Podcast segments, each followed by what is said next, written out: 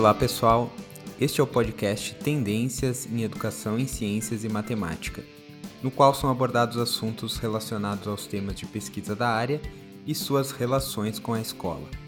Buscamos aqui aproximar a pesquisa e a prática.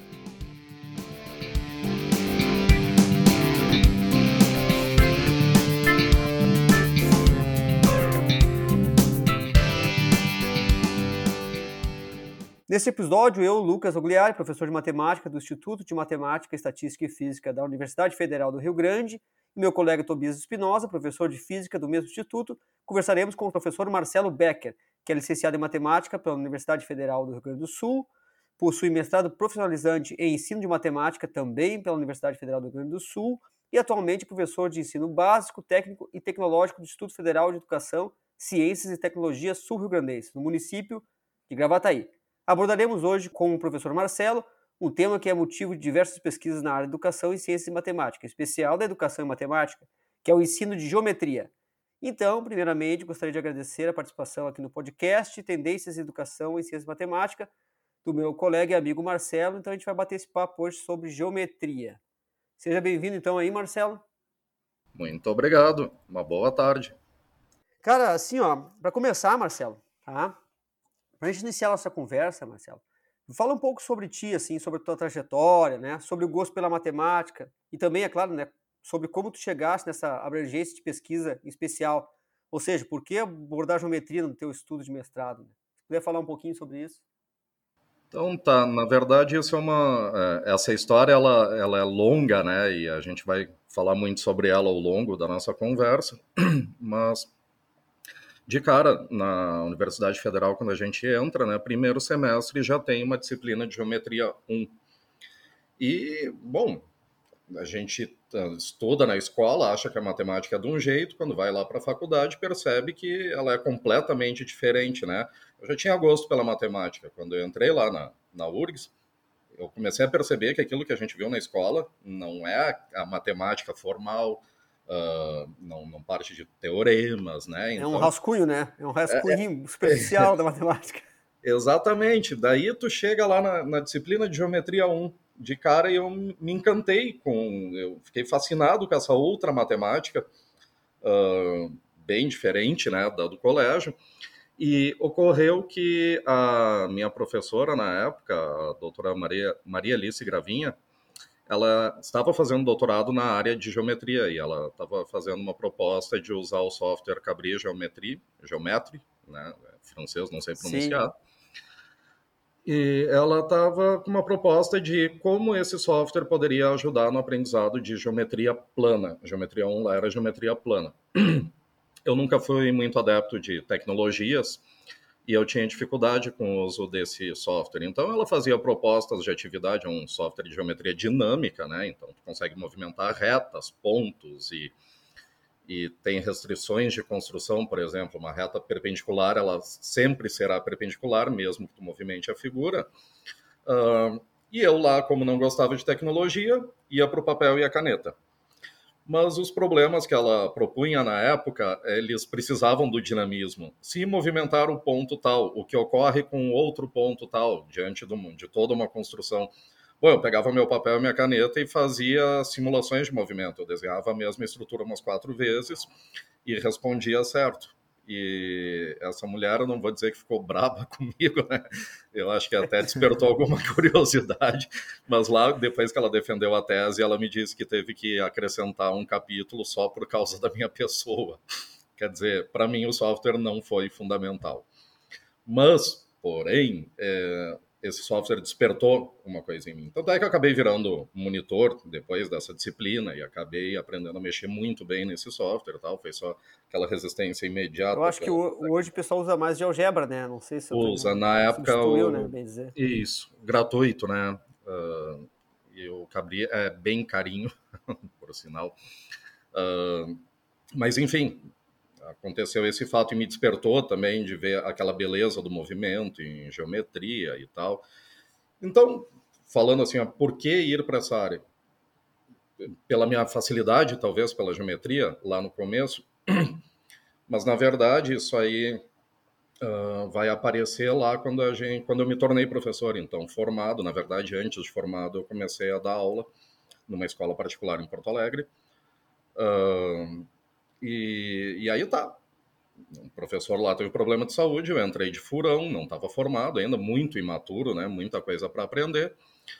E aí cheguei lá para terceiro ano, vamos ver a geometria, e aí no caso a geometria espacial. Uh, não tinha experiência nenhuma, e aí o que, que eu fiz? recorri a livros didáticos e como é que eu vou preparar uma aula de geometria. Ah, tá, vou pegar um exemplo muito simples, né? Vamos falar de um cubo. Ah, beleza, a área total do cubo, seis áreas do quadrado. Aí eu, eu cheguei na aula, mostrei, desenhei um cubo, botei a fórmula e tal. Aí, em seguida, vamos lá para a área de um prisma hexagonal. Uh, aí que vem um ponto, assim, eu não apresentava as fórmulas, né? Eu dizia para os caras, pô, meu, olha só, isso aqui são seis retângulos mais dois hexágonos. É, desconstrói, né? Desconstrói ali, imagina é, a base, tá, tá, e tal. Tá ali o desenho, cara, olha pro desenho e vê quantos tem. Tá, senhor, e a fórmula? É, tia, não tem fórmula, então... ali que foi o ponto inicial, sabe? Como é que os caras não enxergam que não tem fórmula? Por que, que eles precisam de fórmula? Né? Porque a matemática tem aquela história de ser toda trabalhada com fórmulas, né? Com, com receitas, vamos botar receita entre as procedimentos e fórmulas, né?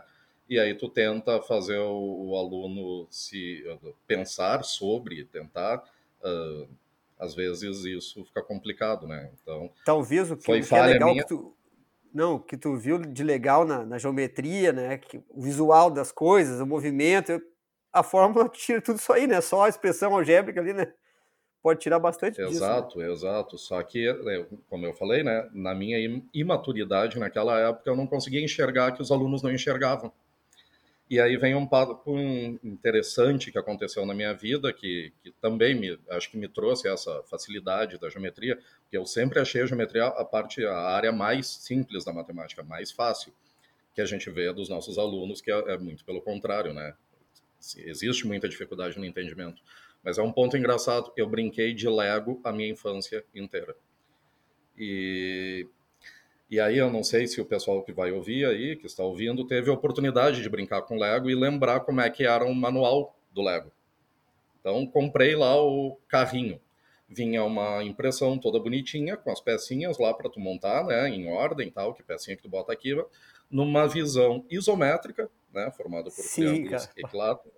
Que é difícil de ver, e, às vezes, conforme então, o ângulo para encaixar a pecinha.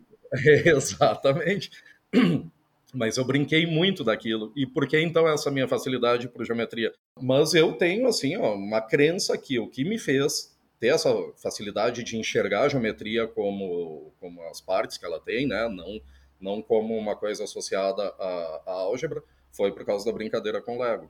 Então, mas tu sabe que quando eu vi, eu dei uma olhada no teu trabalho lá, Marcelo, eu, eu pensava, eu vi ali que tem algumas dificuldades que os alunos têm e tal, e eu ficava pensando, eu, eu também não lembro de ter essas dificuldades, essas coisas assim, e talvez seja porque eu brinquei muito também de Lego, de, de, de, de, de montagem de coisas, assim, porque eu não, eu não consegui entender, e até no teu trabalho tem uma hora que fala que os próprios professores não têm dificuldade também, né? Então é um negócio meio, meio maluco. Mas pode ter, pode ser influência então da, da brincadeira de infância. É, a gente vai chegar lá mais para frente, né? Mas foi engraçado porque eu dei aula num pós-graduação em ensino de geometria. Então, lá se, se, se percebeu, ficou bem claro, né, que pós-graduação a gente estava dando aula para professores e, e eu fiz essas atividades com eles lá também e muitos mostraram dificuldades, né, de representar sólidos, quer dizer, eles também não fica aquela coisa, né? Parece um ciclo. O professor não compreende bem a geometria, aí uh, vai lá usar álgebra para ensinar a geometria, aí o aluno acaba não usando a geometria para aprender a geometria e aprende geometria em cima da álgebra. Isso aí se torna um ciclo, né? Quer dizer, tu está ensinando álgebra, não está ensinando geometria. A única coisa é que em vez de usar o nome fórmula de Bhaskara, por exemplo, tu vai usar o nome área do quadrado, L ao quadrado. A área do triângulo equilátero, L ao quadrado raiz de 3 sobre 2 então não importa que, que tipo de triângulo é. Importa que ele tem uma fórmula para ele. Eu nem preciso olhar para a figura, é só aplicar a fórmula, né? Isso aí vira uma que é, é calculando o valor numérico de uma expressão algébrica. é isso que o cara faz. atribui é. ali, né, onde tem a, a variável ali, a incógnita atribui ali o valor, calcula, estabelece qual é o, quase que isso aí, né? É que isso aí que vira ensino de geometria. Mas a gente falando de dificuldade já, Marcelo, que a gente estava falando já um pouco sobre as dificuldades, né, dos alunos, né? A, a, a gente sabe que, né, no ensino e aprendizagem matemática, não só no Brasil, a gente encontra na literatura específica, né, muitas pesquisas que apresentam dados, né, como esses que tu falaste de dificuldades que tu teve na tua experiência na, na graduação, no curso de pós-graduação. Mas fala um pouco, então, sobre, sobre quais seriam né, as maiores dificuldades no ensino de geometria, em especial aquelas que te motivaram na realização da tua pesquisa. Tu falou um pouco, né? Que é a questão da visualização, né? Mas explora um pouquinho mais, quem sabe, sobre esse assunto, que é muito interessante, cara. É justamente isso. E, assim, a, a, a, área que eu pesquisei lá, que me interessou, foi justamente a da geometria espacial. Né? A plana eu deixei de lado, não fui atrás. Mas por que espacial? Porque eu achei mais, uh, vamos dizer assim, mais plausível de te tentar trazer o objeto pro estudo, objeto de estudo pro estudo. Né? Não, na verdade, é, é, trabalhar com geometria uh, espacial é algo mais próximo da realidade, né? Então, tu tá trabalhando com objeto concreto, que tu pode ter, usar outros sentidos, né, para observar, além da observação visualização, tu pode usar o tato, né? Então, é, também tu pode planificar essas questões aí. Então, né, como a gente já estava conversando um pouco sobre, é justamente o fato do, do sujeito não conseguir levar uh, o, o olhar dele para o objeto de estudo. Uh, vamos pegar assim aquela a, a aula clássica de matemática, né? Todo mundo sentadinho, bota, propõe um exercício lá, uh, calcula não sei o que do, do, de uma pirâmide. Uh, até que ponto o aluno está enxergando essa pirâmide, ele está imaginando essa pirâmide hoje, né? Depois de amadurecer muito né? nesse, nesse sentido de educação aí, eu chego a brincar com eles. Vai falar em pirâmide, tá, cara? Qual é a cor da pirâmide que tu imaginou? né? E eles não respondem, sinal que não imaginaram a pirâmide. Nem estão vendo pirâmide, né? Não não estão, né? Aí tu vai falar de outros conteúdos e tal, o sujeito vai numa padaria comprar pãozinho, né? Cara, como é que é essa padaria, né? Tu, tu leu o problema, tu não está associando ele à tua vida prática, tu está simplesmente lendo o problema, tu não está nem conseguindo abstrair o problema, né? É simplesmente aquela coisa de qual é a receita que eu uso para uh, resolver esse problema. Então, eu acho que o, o, que motivou, e por ser geometria, que ela pode ser trabalhada concretamente, né? Imagino que quase toda ela consiga trabalhar concretamente. Então, pensando assim, bom, tem que dar um jeito da gente conseguir levar o aluno a, a imaginar essas coisas, né? Uh, posso pegar um exemplo de, um, de um, algum livro didático, que até hoje acontece isso, infelizmente. Uh, Mas tudo bem, é só um livro didático, quem dá aula é o professor, né? O livro é um material de apoio, mas enfim, uh, quando se trata lá da geometria plana, hoje tem tecnologia para ilustrações, então o cara vai falar de um, um paralelepípedo, aparece uma fotinho de uma caixinha de pasta de dente, né? Como a gente via antigamente, no, no, o, o prisma triangular uh, com triângulo equilátero, né? Era a tal da caixinha do Toblerone. Toblerone. É Toblerone. Toblerone, isso. ah, tô sabendo. Muito usei, muito usei nas minhas aulas. É, não sei se existe ainda, mas então... Existe. Tá lá só a foto, mas só a foto não basta. O aluno precisa uh, compreender o que, que é aquilo ali. Ele precisa uh, imaginar a situação como se ele estivesse revivendo, né? Usando a a imaginação dele, aquele objeto na sua frente e tal, e não a foto do objeto. Eu acho que um pouco da tua do que tu sentiu quando ou brincava com Lego, quando via geometria, tu quis passar para teus alunos, né? Eu acho que é um, é um, é um pouco tu tentar fazer o aluno enxergar através da, da, da, tua lente, né? Isso aí que te levou a pesquisar, perceber essas dificuldades dos alunos, é bastante em relação a sair daquela aquela, aquele paradigma do exercício, como diz o Olis Kovismos, que a gente vai trabalhar aí futuramente, né? Sair desse paradigma do exercício, né, da, da, uh, da, da, da, questão que tem uma resposta pronta para explorar a geometria no, fora daquela, daquela aula, fora daquela caixinha para fazer uma, uma alegoria à geometria, né? Fora desse cubo que é a sala de aula, né? Exatamente. E aí até pode surgir uma questão, né? E por que, que eu não usei Lego na minha pesquisa? O motivo é muito simples. Lego é caro. E aí eu não tinha Sim. Lego mais, né? Então ficou inviável. Eu até cheguei a pesquisar, né? Comprar aqueles legão, aquelas peças maiores e tal, mas ficaria inviável. É, hoje a China tornou viável, porque tu compra o Lego na forma original pelo preço mais barato. Dá para até fazer o próprio Lego, né? Pinta é. ele, faz. É, professor 3D tá aí. Não, mas é, pois as coisas mudam rapidamente, né? A, a tua pesquisa, uh, ela teve o viés e adaptada também, né, Marcelo? Isso que é interessante, né? Que a gente acaba usando a ferramenta, né, e usando uh, os artifícios que tem na época, né? E também até a literatura muda também, né? Que dá suporte para a gente construir um conhecimento naquela época de acordo com a literatura também. Isso é muito, muito interessante. A gente fala de pesquisa e educação, pesquisa em educação em ciência e matemática, também a gente vê que as coisas vão se transformando de acordo com a literatura também, com a teorização que se usa. Depois a gente vai falar um pouco mais de teoria, mas tu vê a teoria que está fundamentando, que vai fundamentar o trabalho, ela continua aí, né? É se ver presente nos trabalhos que envolvem geometria, alguns trabalhos até há pouco tempo. Eu, eu, eu, participei da banca de uma menina que foi tua aluna nesse curso de pós-graduação, depois eu digo quem é, que ela trouxe algumas questões teóricas que tu vais abordar uh, mais adiante. Mas o Tobias queria falar alguma coisa, Tobias? eu ia perguntar aqui, é, que diante né, desses problemas que tu trouxeste aí, Marcelo, a gente fica pensando, né, se a geometria, ela, é, ela sempre foi assim? E aí vem a questão histórica da geometria. Será que isso é importante a gente abordar, entender como o ensino de geometria se modificou com o tempo? Não sei se tu pode comentar um pouquinho pra gente. Eu, eu gosto de brincar, né? Quem não assistiu Chaves? Ah, eu assisti bastante. Vou ter aula de aritmética, geometria, né? Enfim, uh, não fui a fundo, mas quando a geometria era sozinha, ela era geometria, né? O que, que a gente vê depois? Aí o Lucas pode me ajudar com os movimentos que realmente eu não aprofundei, eu não me lembro Sim, de cabeça. teve movimentos de reforma no, no currículo brasileiro que uh, fizeram uma, vamos dizer assim, um esforço para uh, tentar entender a matemática, trazer uma unicidade para a matemática, né? primeiramente através do conceito de função, de funções, né?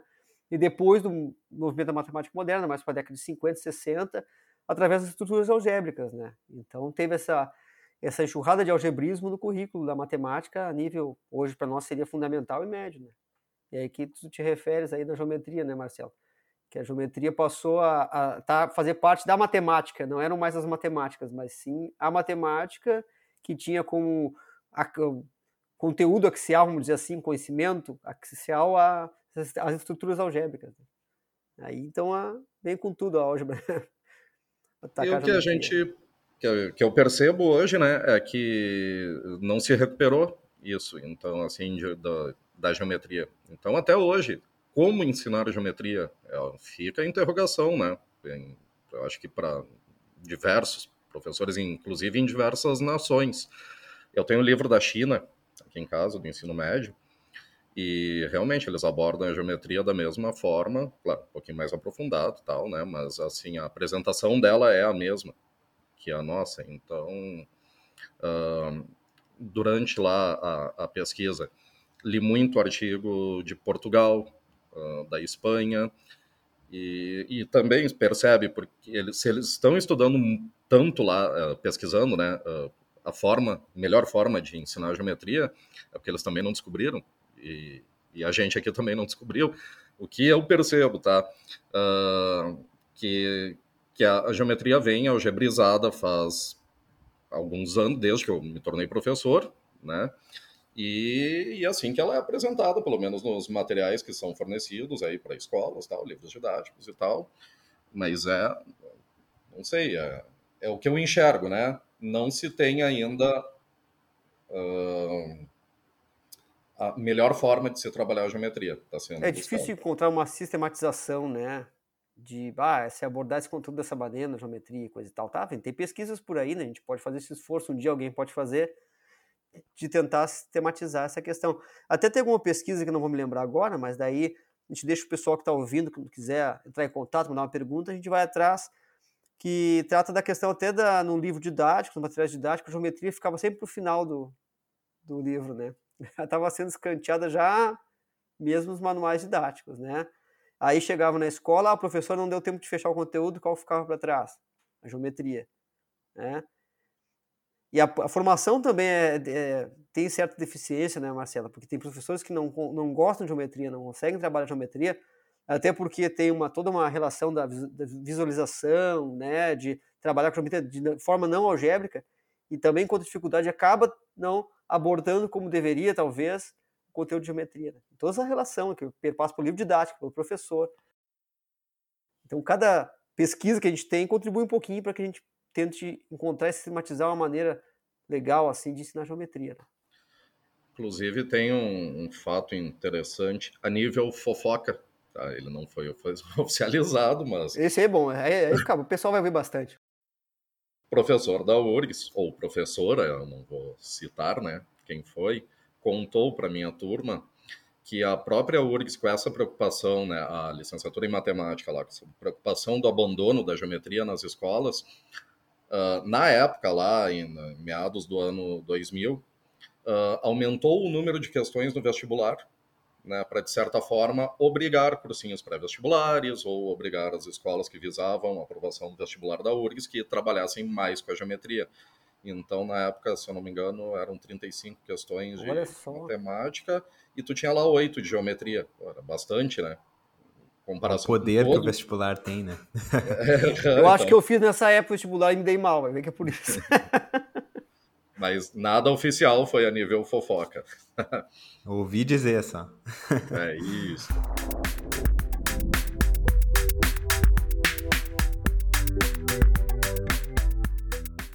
Ô Marcelo, uh, a gente queria saber também um pouquinho mais o que, que fundamentou, agora aprofundando um pouco, o que, que fundamentou os teus estudos ali na tua dissertação, né? O que, que te fez propor, então, alterna essa alternativa para o ensino de geometria a partir da visualização geométrica e representação de sólidos do plano, que é a ideia né, do, do teu mestrado. Conta um pouquinho da tua pesquisa para nós. Tá, então, eu, eu vou, vou ter que misturar aí algumas coisas, por exemplo, eu vou ter que falar de alguns autores já que foram referência, né? Claro. Uh, porque isso aí tudo não, não dá para se desencaixar. Enquanto eu ia buscando o conhecimento, uh, iam vindo ideias. Então, ideias foram construídas, essas ideias uh, da, da, pesquisa em si, da proposta de atividade, que foi fruto da, dessa pesquisa, né? Ela surge na medida que a gente vai lendo sobre.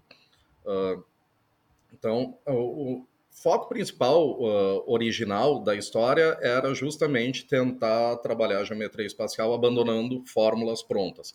Claro, tu não vai conseguir deixar de usar a fórmula da área do quadrado, por exemplo, mas isso também é estudado, pode ser estudado e mostrado, né?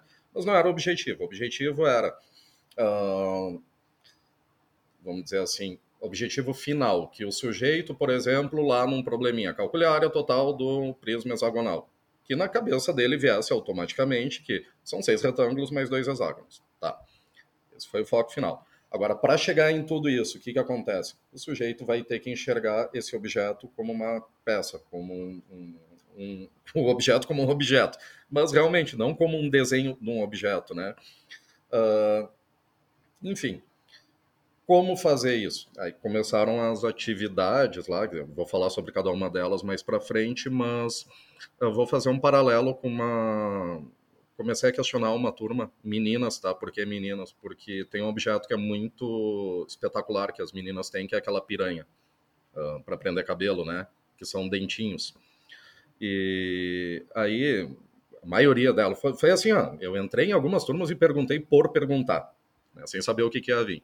Eu disse assim, uh, gurias, quem tem piranha aí? Aí elas levantavam. Quantos dentes têm as piranhas de vocês?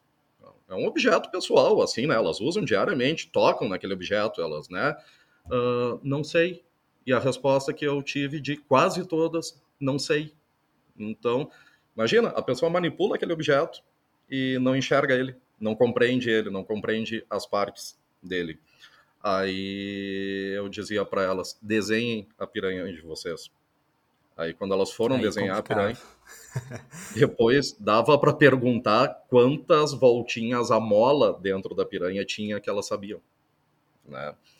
E aí que veio o primeiro teórico, né, que, que, e aí que surgiu essa questão, né, que foi o tal do Van Hille, que eu não me aprofundei muito na teoria dele, mas isso aí foi o ponto inicial de toda essa ideia, que ele diz assim, o sujeito enxerga o objeto como um todo, não enxerga as partes do objeto. Tá, e aí isso aí me fez pensar, essa frase, essa afirmação é fantástica, porque o sujeito, ele está enxergando o tal do prisma hexagonal como um todo, e ele não enxerga que tem seis retângulos e dois hexágonos. Para a gente que conhece, talvez seja difícil de compreender, mas se a gente fizer o comparativo com a história da piranha, fica simples a gente entender que o aluno, olhando para o desenho, não compreende o todo, compreende as partes. Mas, Marcelo, olha só, cara, agora tô me dando conta aqui, né? Me dei conta quando tu tá falando. Tava, tava até olhando o lápis que eu tenho aqui, sextavado, olhando os objetos que eu tenho aqui na volta.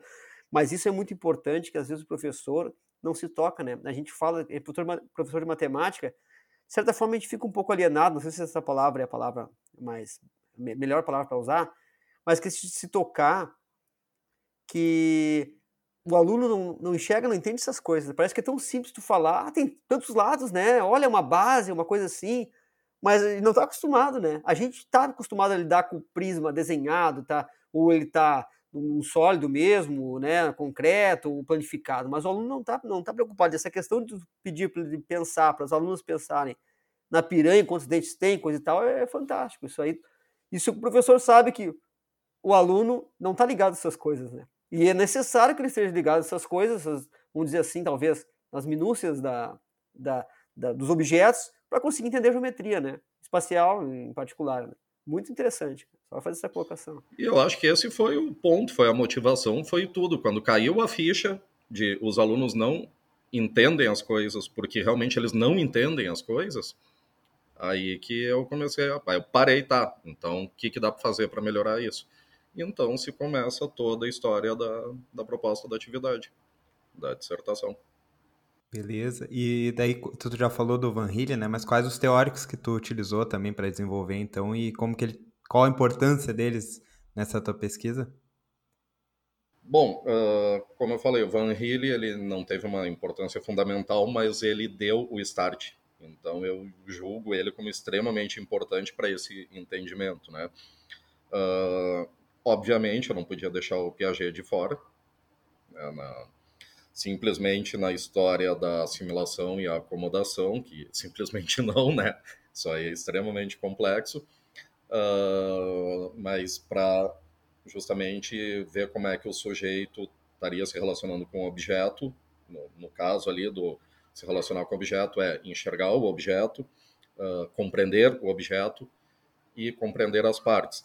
Aí o Piaget ainda fala das fases né, do, do conhecimento. Uh, sujeito até a idade tal é capaz de. Isso aí me, me despertou uma outra coisa, porque assim, na fase tal, o sujeito consegue fazer tal coisa. Ok. Uh, por que, que os caras do segundo ano não aprendem geometria? Porque assim, uh, isso é outro ponto interessante, né? Quando o sujeito atinge a idade tal, ele é capaz de mas ele precisa desenvolver aquela habilidade. Então, o Piaget entra uh, ah, para embasar isso. Tem até uma, desculpa, Marcelo, tem até uma série de críticas, né? O Piaget é justamente nessa linha, porque depois fizeram várias e várias pesquisas e pessoas adultas não chegavam na, na fase final lá, né? Então, quer dizer, ele, ele meio que falaram que isso é, é um, é um problema na teoria dele, né?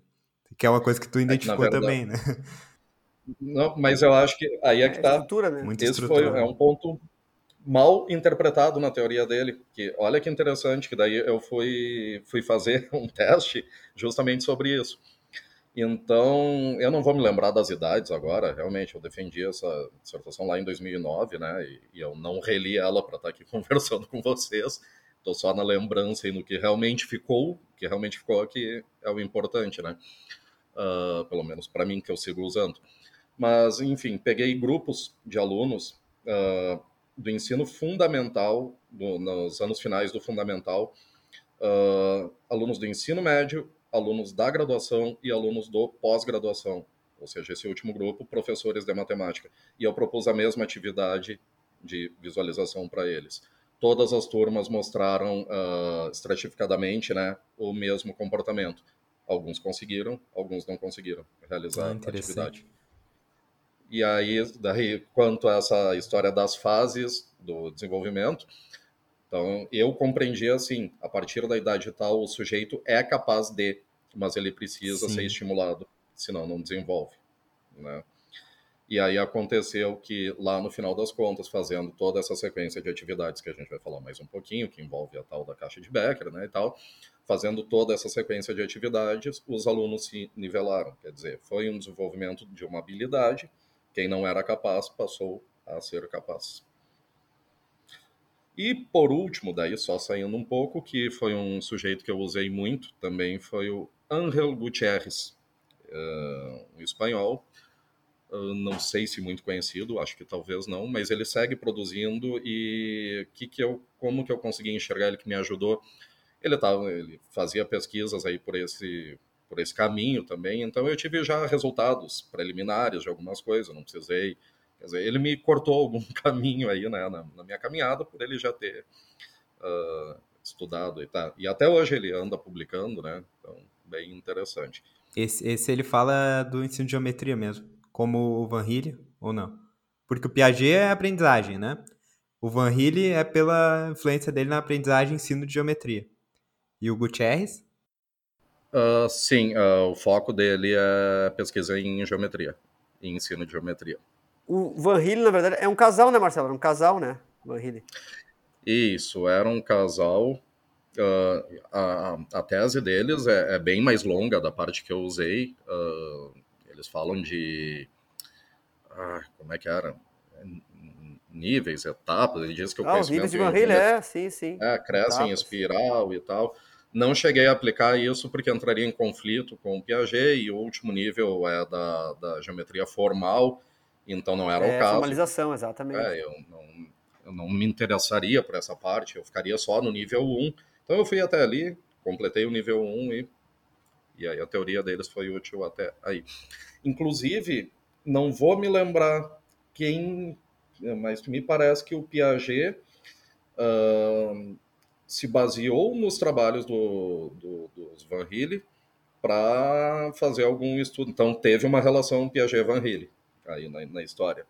Não vou saber, isso aí foi um artigo assim, ó, bem antigo, mal escrito, inacabado, mas fazia alguma menção a isso, né? Então, sei lá se dá para acreditar, mas é interessante.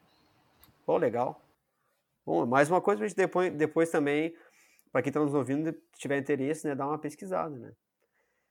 Uh, então, aqui, já que a gente tá, tu falou, já tu adiantou um pouquinho sobre a caixa de Becker, eu fiquei curioso, né, dei uma olhada, mas eu gostaria de ouvir de ti, né, Marcelo? Como é que é? Explica aí o pessoal o que é a caixa de Becker.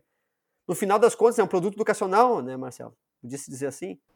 Exato. Vamos dizer que esse nome saiu de uma brincadeira lá entre eu e meus colegas, né, já que existia o copo de Becker lá na química, né? Então, eles falaram, ah, bota a caixa de Becker aí.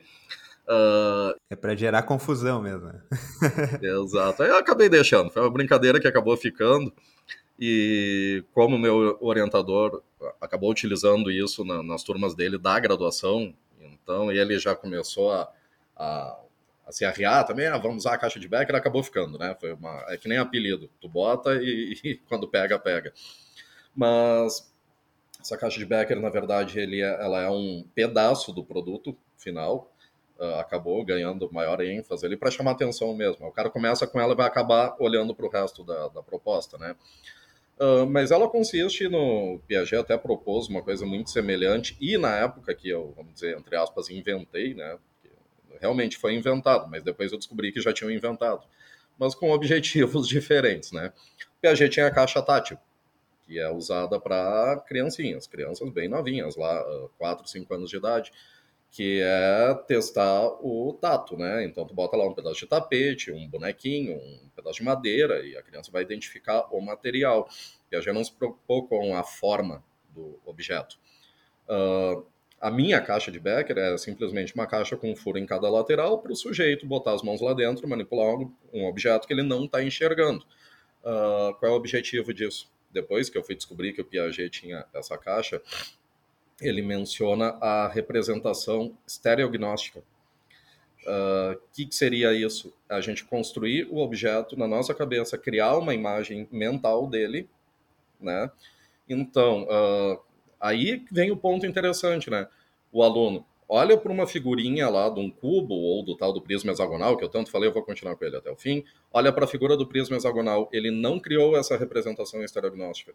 É, ou criou, a gente não sabe. Mas o aluno que vai ter esse problema em enxergar as partes do objeto não criou. E aí eu pensei, vamos, vamos tentar entender como é que se cria isso, né? Então fui lá, botava objetos dentro da caixa e dizia para os caras, desenhe. Bom, daí a gente tinha um outro problema o cara tá enxergando aquele objeto, ele tá conseguindo fazer essa transição. O problema foi tinha muito aluno que não conseguia desenhar porque não sabia desenhar, porque não tinha um capricho. Então eu não conseguia compreender se o cara não estava conseguindo criar o objeto ou se realmente ele não sabia desenhar. E além do mais, porque tu está desenhando um sólido, o... a representação que tu vai usar precisa ser uma projeção, né, tridimensional. Uh, então isso aí me deu problema.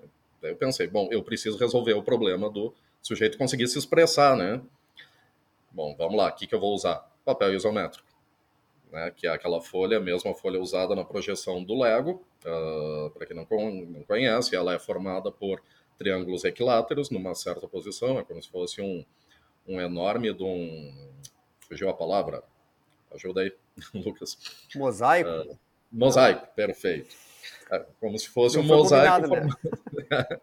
mosaico formado só por triângulos equiláteros em que um dos lados do triângulo uh, é vertical. Ele precisa estar nessa, nessa posição para se conseguir dar a impressão do objeto, né? 3D. Mas daí tem um problema. No papel isométrico, tu não pode desenhar o, o, o prisma hexagonal.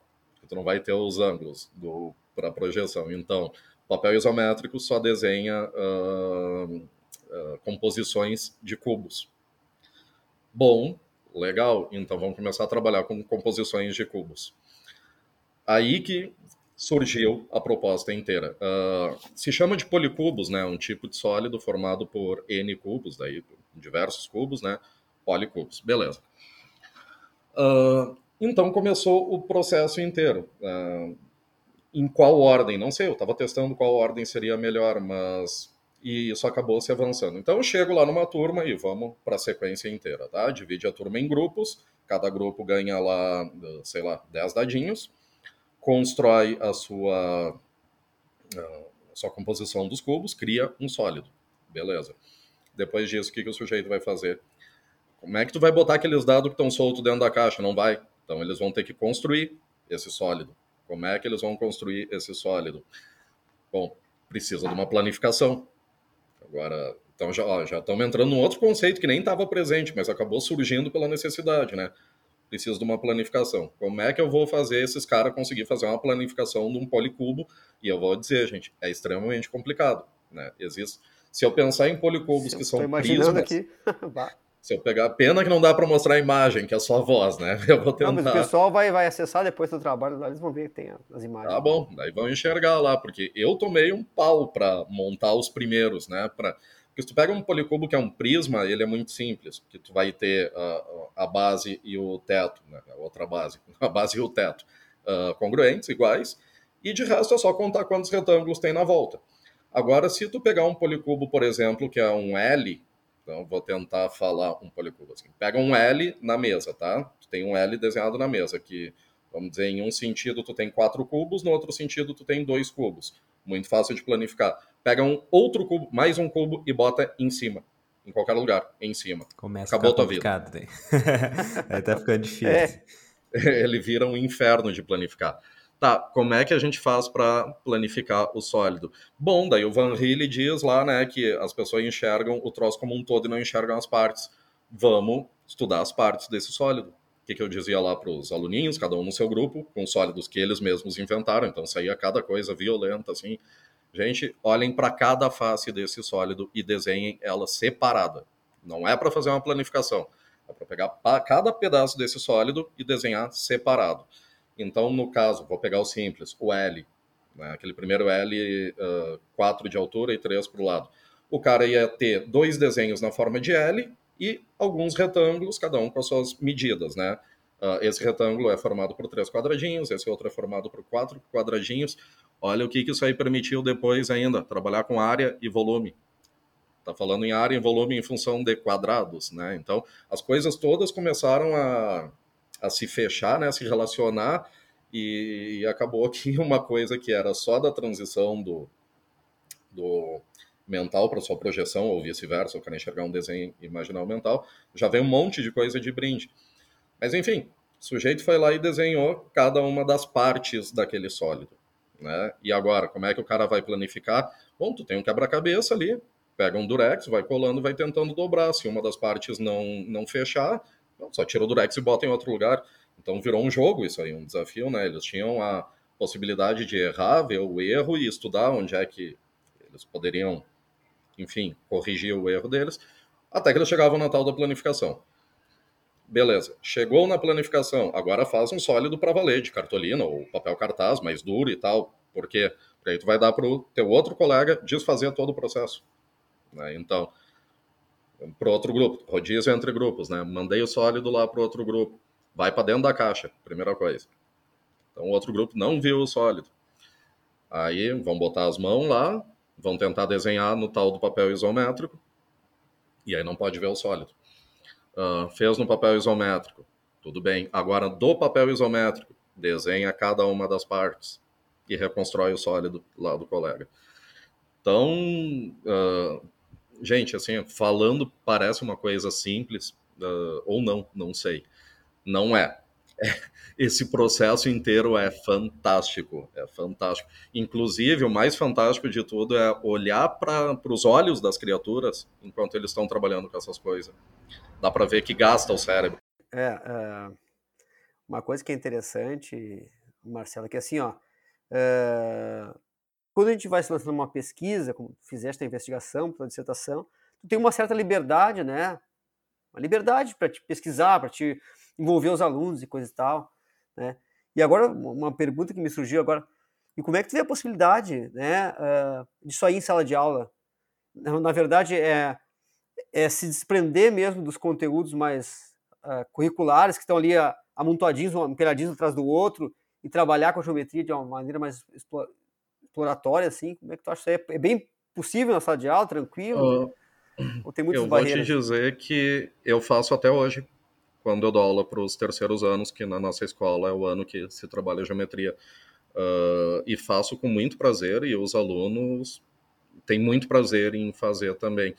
E aí, quanto à tua pergunta, claro, isso leva tempo, a gente gasta aí umas duas semanas, gasta não, né? A palavra feia é dizer que gasta, mas a gente usa umas duas semanas para uh, fazer todo esse processo. Só que, o que, que acontece? Eu não estou substituindo a geometria, ah, eu vou entrar nela como é apresentada e como é, é mostrado nos livros, cobrado em vestibulares, ou enfim, isso aí também é trabalhado depois. Agora, o que, que eu ganhei com tudo isso? Quando a gente volta lá para o prisma hexagonal e diz para o sujeito, calcula a área lateral, eles não pedem mais a fórmula. Porque eles conseguem mentalizar, inclusive, o movimento da figura se planificando, como aquela animação que o, o Poly, softwarezinho aquele, fazia, né, que o, o sólido vai se uhum. abrindo, assim, parece uma florzinha. Sim, sim. Né, os alunos, eu conversei com eles já diversas vezes, ano após ano, eu ainda falo com eles, e eles dizem que conseguem, a partir daquela, daquela parte da atividade que é pegar o durex e tentar montar o sólido, esse movimento, ele, ele fica melhor compreendido. Então, é um, desenvolver uma habilidade com eles que eles vão acabar usando para trabalhar todo o resto da geometria com uma paz enorme, assim, não vai mais te preocupar com o aluno se ele está compreendendo o objeto de estudo. Então, não é substituir. É, eu, até o título da dissertação, se for ver, fica meio ruim. Não é uma alternativa, né? É uma alternativa para melhorar, talvez fosse isso. Sim, não, mas essas coisas vão se transformando né, na, na, caminhada do projeto, né? E assim, a gente comentava no nosso primeiro episódio do podcast, né, que o pesquisador, o professor que é pesquisador, como ele transforma a sua própria prática, né, Marcelo? Então, tu, tu falaste que tu usa isso aí até hoje, né? O trabalho todo que tu fizeste de pesquisa, ah, serviu para ti muito bem, né, que tu usa. E como é que tu acredita que ele possa contribuir para um professor que vai, vai pegar teu trabalho e vai usar? Tu acha que tranquilo, professor, ele vai conseguir? Eu acredito que sim, porque é, tudo é simples. O que está por trás não é simples, né? Mas eu acho que até se, o, se algum professor pegar só essa atividade, nem precisa ler lá, o que está acontecendo na cabeça da, da gurizada. Não, cara, pega a atividade e bota em prática para tu ver o que acontece. E eu imagino que os próprios professores vão conseguir notar o que, que eles estão fazendo ali e como isso está ajudando o sujeito. Então, uh, que, que eu diria assim, usem, né? Conhecimento é para todos, então pega lá as atividades, testa. Ah, não gostei dessa, não sei de onde eu vou tirar a caixa. Faz só dos dadinhos, que já é assim, ó, de uma ótima ajuda para quando tu for falar lá do resto da geometria. Como eu estava falando, né, isso aí vai ajudar na visualização, no cálculo de área, cálculo de volume, cálculo de tudo, na compreensão, né, do sujeito não olhar mais para um retângulo e dizer, ah, área é base vezes altura. Não, é porque tem os quadradinhos ali, né? O cara tá olhando lá nos cubinhos. Então, sei lá, só ajuda. Eu digo, né? A, a criança normalmente se usa a, na educação, séries iniciais, ensino fundamental, o material dourado, que são cubinhos e coisa e tal, que tu muda. Parece que a pessoa vai perdendo, né? O professor vai perdendo essa, essa maneira de trabalhar, de enxergar e tu tem que resgatar isso depois, tu vai usar um dado lá para resgatar essa, essa capacidade, ou, ou para permitir que o aluno desenvolva essa, essa capacidade, essa possibilidade de, ou habilidade de enxergar tridimensionalmente, assim, um, um policubo, sei lá, uma, uma figura que possa ser construída por cubos e coisa e tal, né? Como, é que pode, né? A gente vai, o professor vai se engessando, né? Tem todo esse, a gente discutiu, né? É o livro didático trazendo isso aí de uma forma, talvez, né? É, é o professor que tu teve, é como as pessoas enxergam a matemática, entendem que a matemática tem que ser, que a geometria tem que ser, que acabam fazendo com que essas coisas fiquem para trás, né? a gente se agarre lá na, naquela formulazinha, como disseste no começo, e essas questões de brincar, de explorar, de manusear, acabam ficando para trás. Né? E a gente tem que resgatar, tem que mostrar numa pesquisa hoje que é importante isso aí, né? Então, Lucas, isso que tu comenta é interessante, né? Do... Inclusive, os policubos que eu usei lá com meus alunos foram os cubinhos do material dourado, né? Tem bastante, daí dá para fazer coisas mirabolosas. Mas um foco hoje pensando, né, bastante anos de cancha aí, pensando que o pontapé inicial para todo esse pensamento foi a geometria, mas e as outras partes da matemática também será que não sofrem do mesmo problema? Aí o cara vai trabalhar a trigonometria, só para dar um exemplo assim de como às vezes a gente se afasta, né? Afasta a matemática do, do concreto. Isso é um enorme problema. Né? A tal da matemática da sala de aula, e tem muita pesquisa sobre isso, né? A matemática da sala de aula e a matemática de fora da sala de aula. E aí o cara vai lá pegar um probleminha de trigonometria e falar de uma roda gigante. Uh, será que isso é matemática aplicada? E, e, aí que vem a curiosidade, né? Porque é a mesma coisa de eu chamar um paralelepípedo de caixinha de pasta de dente o sujeito está interagindo com a forma, então lá na trigonometria tu vai falar da roda gigante. O sujeito enxergou a roda gigante, ele está usando o objeto para ajudar no seu cálculo, ou é simplesmente a partir daquele problema ele vai pegar uma fórmula e fazer, né?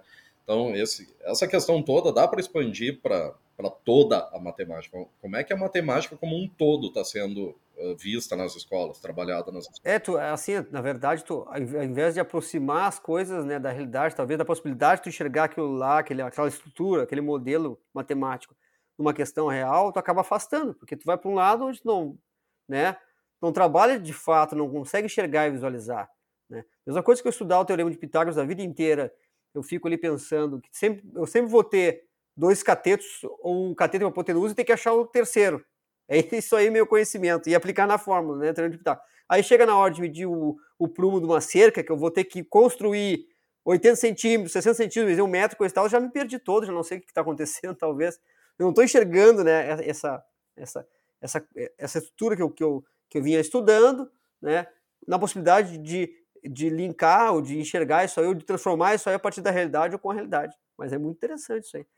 E, e assim, Marcelo, ó, uh, mais uma questão que eu acho importante, né, é que, né, de um modo geral, né, além dessas, da justificativa, das dificuldades com o ensino de geometria, né, eu gostaria de saber uh, uh, por que, tu acredita que os professores que ensinam matemática, eu acredito, eu penso que tu acredita nisso, né, devem se preocupar com o ensino de geometria na sala de aula, né? E por que os pesquisadores devem problematizar o ensino de geometria nas suas pesquisas? Tu que é um cara que pesquisou geometria, né? Eu acho que tu acredita talvez que isso seja um, um tema interessante, que é, como mesmo tu falaste, é um tema que não, não, não, terminou, né? Por que, que tu acha que é interessante? Cara, como é que a gente pode colocar isso, né? A gente sendo professor de matemática vai dizer, matemática é importante. Por quê? Ah, não sei, não sei, para a vida. Porque pra... meu fomento, né? É, é ganho é, dinheiro na é. matemática, isso é importante. Depois da física, aí vem a matemática. então, mas... O cara defende o seu. Mas é uma pergunta interessante e eu acho que as partes da matemática podem colaborar para a nossa vida, para o nosso desenvolvimento intelectual, mas não é aquela coisa que falam assim, para que, que eu vou usar isso na minha vida? Para ficar mais inteligente? Não, nada disso. Uh, vamos dizer que, minha visão, a matemática do ensino médio, para uma pessoa uh, no seu cotidiano, ela não é extremamente importante. Né? O cara não vai usar lá um logaritmo num domingo de tarde. É bem improvável. Né? Porém, a matemática do ensino fundamental, ela já, já faz mais parte do nosso cotidiano, né? Exatamente. Então, é. Qualquer operação financeira que o cara vai fazer, eu digo qualquer, assim, de ir no mercado comprar pão, né? Tu tá usando a matemática para ver o troco, para conferir o troco, para saber a se geometria não tá fora disso, né, Marcelo? Não, mas e aí a geometria, além de não estar tá fora disso, tem um outro ponto, que é uma, uma piada antiga, né? Uh, que chega lá no final do ano, uh, o casal uh, decide reorganizar a sala. Aí vai lá a esposa e diz assim: Ah, eu acho que ficaria mais legal se o sofá ficasse daquele lado, a mesa ficasse lá do outro lado, né? Aí a TV fica lá do outro lado. Aí vão lá e passam o dia revirando tudo, trocam de lugar. No final do dia a esposa diz: Bah, como estava antes, estava melhor. e aí desfaz toda aquela mudança. Ora, se a pessoa tem essa habilidade de visão geométrica desenvolvida, ela vai conseguir imaginar as coisas antes de tu ter que botar as coisas naquele lugar uh, ah, para, enfim, um exemplo tosco, mas ele faz parte da nossa vida, sim. Outro exemplo que acontece muito, o cara compra um sofá e não consegue botar para dentro de casa porque não passa na porta. Mas será que não passa? Ou se eu virar ele, botar em pé, ou torcer aqui, ou não sei o que, tudo isso é visão geométrica. E a visão geométrica ainda ela transforma, né? A gente vive em movimento, então, essa coisa de rotacionar objetos, de saber onde vai caber, de organização, tudo isso faz parte. Né? Então, que a geometria é mais importante que o resto? Não, mas ela não é bem trabalhada. Então, esse é o ponto. Porque ter a visão da geometria assim como prioridade, isso é uma visão que eu tenho, uh, por que, que a gente tem que dar esse olhar para a geometria? Porque o resto da matemática parece que é mais fácil de se trabalhar. A gente ouve depoimento de professores, inclusive, né, não tendo problema com outras áreas da matemática, e chega na geometria, não sabem como trabalhar, não sabem nem como começar né, trabalho, e acabam não ensinando, às vezes. Muitas vezes passam reto. Talvez seja mais fácil de esvaziar os outros conteúdos. A geometria fica muito uh, evidente que tu esvazia a geometria, né? Porque tem, a geometria tem a questão dela visual, tem a questão dela concreta, que outros conteúdos não têm na matemática, talvez. Então, se tu trabalhar mais aprofundadamente ou menos, né, o impacto, talvez, para quem não conhece, não seja tão grande. O cara olhar um sólido não saber, não entende o sólido, ou se depara com um problema real que envolva geometria e não conseguir uh, se desvencilhar desse problema porque não tem essa visão geométrica. Né? Mas é interessante essa, questão da, da geometria, de como ela, de certa forma, ela faz parte da nossa vida e tem a matemática escolar, obviamente, a matemática acadêmica, que vai dialogar de certa, de certa forma, em certa medida, com essa matemática, com essa geometria que a gente tem no nosso cotidiano. Né? E eu acho que o trabalho tu trouxesse da visualização, da manipulação, ela aproxima bastante a geometria escolar dessa geometria que a gente pode encontrar por aí. Né? Muito interessante.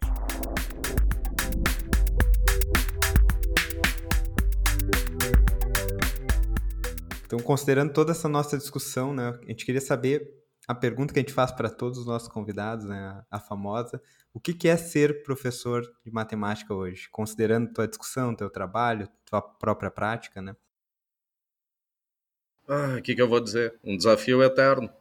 Cada turma é uma turma, cada indivíduo é indivíduo.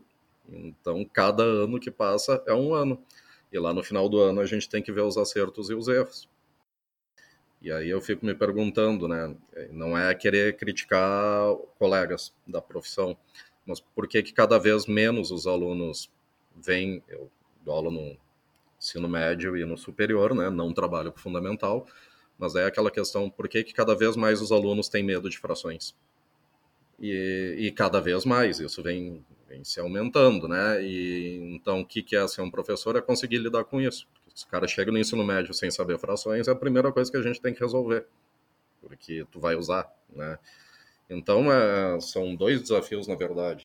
Ser professor de matemática, ser um cara preocupado, eternamente Exato, preocupado. porque eu não posso chegar lá no início do ano, primeiro ano do ensino médio, não conheço lá as criaturinhas, nunca vi. Veio cada um de uma escola, escola pública, escola particular, então uma miscelânea tremenda.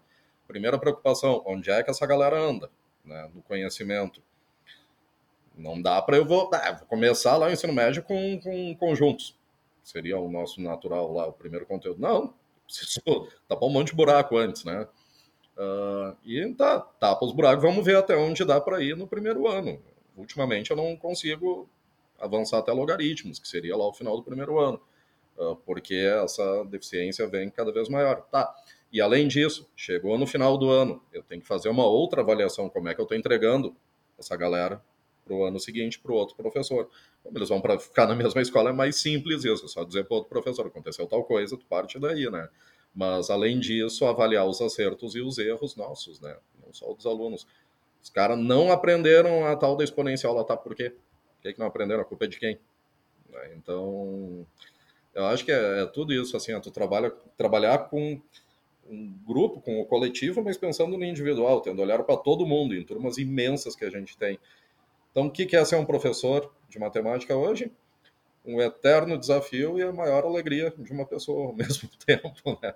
Que tem que gostar. É contraditório, é bom, né? É ruim, é ruim mas é bom. é, exato.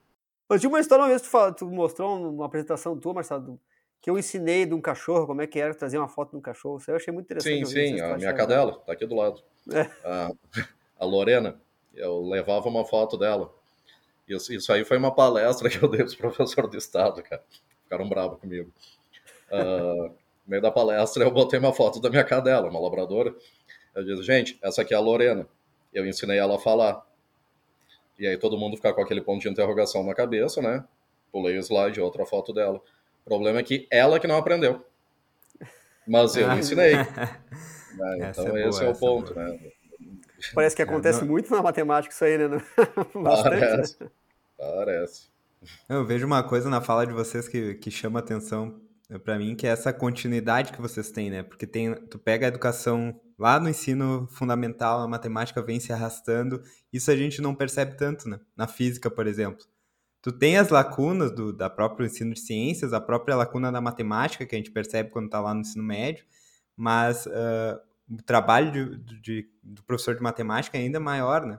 Porque vai identificar onde é que uh, o, o sujeito parou, nem estava dizendo antes. Onde é que ele é, parou? Tem um caráter né? a geometria é uma coisa que, né? É, Alfabetização, né? Isso. né? É um elo que tu não pode simplesmente é, descartar. E daí tá uma... cada um no, no, numa posição né, na tua turma. Então a dificuldade é, é, grande. Tem uma, uma coisa interessante que a gente fez na nossa escola. Tá em andamento, então eu não tenho resultados, mas me parece que de cara já teve alguma coisa boa. A gente mudou a matriz curricular. Então a gente tirou física do primeiro ano e aumentou a carga horária da matemática no primeiro ano. E aí, como é uma escola técnica, são quatro anos, mas ok, daria para fazer esse trabalho numa escola com três anos né, do ensino médio. Então, a matemática ficou nos três primeiros anos e a física ficou nos três últimos anos. Isso aí, o sujeito tem uma base ótima de matemática no primeiro ano, a gente está com cinco períodos semanais, é bastante, né? E aí, para que tanto? Bom, para tapar todo esse buraco do fundamental e o que a gente está agora querendo o depoimento do professor de física, no início do ano que vem a gente vai saber como é que ele está recebendo esses alunos, então, no primeiro ano de física dele, porém, alunos do segundo ano. E a gente espera que isso dê uma bela de uma ajuda. Sim, né? Interessante mesmo. É uma motivação para outra pesquisa já, né? Vamos pesquisar para ver se isso aí funciona, como é que é, né? Exato. Com certeza. Bom, para finalizar, Marcelo, tu teria alguma indicação de livro ou artigo sobre o tema para o nosso ouvinte interessado? Sim, eu deixo justamente a página do, do Angel Gutierrez, tá? e aí eu não sei como é que eu coloco isso para vocês, mas é só botar Angel Gutierrez, Angel, né? Gutierrez com Z no seu Google que aparece. E aí... Depois a gente coloca o link e aí eu mando o link certinho para vocês, daí vocês divulgam lá. Tem muito artigo bom, muita coisa, inclusive recente. Eu estava olhando hoje de novo, em 2021 teve muita publicação. Né? E aí, não é só ele, são grupos, né? Grupos de trabalho. Sim, sim. Então, ah, bem legal. legal. mesmo. Deixo Perfeito. O site. A gente, a gente te agradece, então, Marcelo, de novo, pela tua participação. Se tu quiser falar mais alguma coisa, dar um último recado, fica à vontade. Eu agradeço a oportunidade de estar né, apresentando essa pesquisa, que realmente assim foi algo que, uh, como eu falei, né, se eu sigo usando é porque parece que deu certo, né? Senão é normalmente assim, não, uh, eventualmente pessoas fazem uns trabalhos que não são muito na prática, não, não, não renderam muitos frutos, né? Acabam ficando de lado. Não, esse aqui ele está sendo usado ainda, uh, inclusive por amigos e tal, e então a gente tem esse retorno bom. Uh, quero dizer que se o pessoal tiver perguntas, dúvidas, podem encaminhar para vocês, que vocês me encaminham, a gente bate um papo, uh, que estou disposto aí a colaborar, contribuir, uh, e acho que é isso. É isso aí, Marcelo, assim, pra, só para fechar aqui, o Marcelo foi, meu colega aí de, lá em 2011, desde 2011, também é meu amigo, esses, essas conversas a gente costuma ter sobre matemática, também estão presentes no nosso cotidiano, quando a gente se encontra, né, Marcelo, em momentos não formais, né? A gente também conversa sobre essas coisas, cara. Então que que, que esse podcast traga um pouco dessa, dessa conversa que a gente tem entre colegas, professores e amigos aí, pesquisadores, né? E, e sempre nativa, né? Sempre tentando problematizar o ensino, a educação em ciência e matemática para melhor, né? Esse é, é o nosso objetivo, que é aproximando a pesquisa é, da prática, né? Então é isso aí. Valeu mais uma vez. Até mais, então, gente. Obrigado.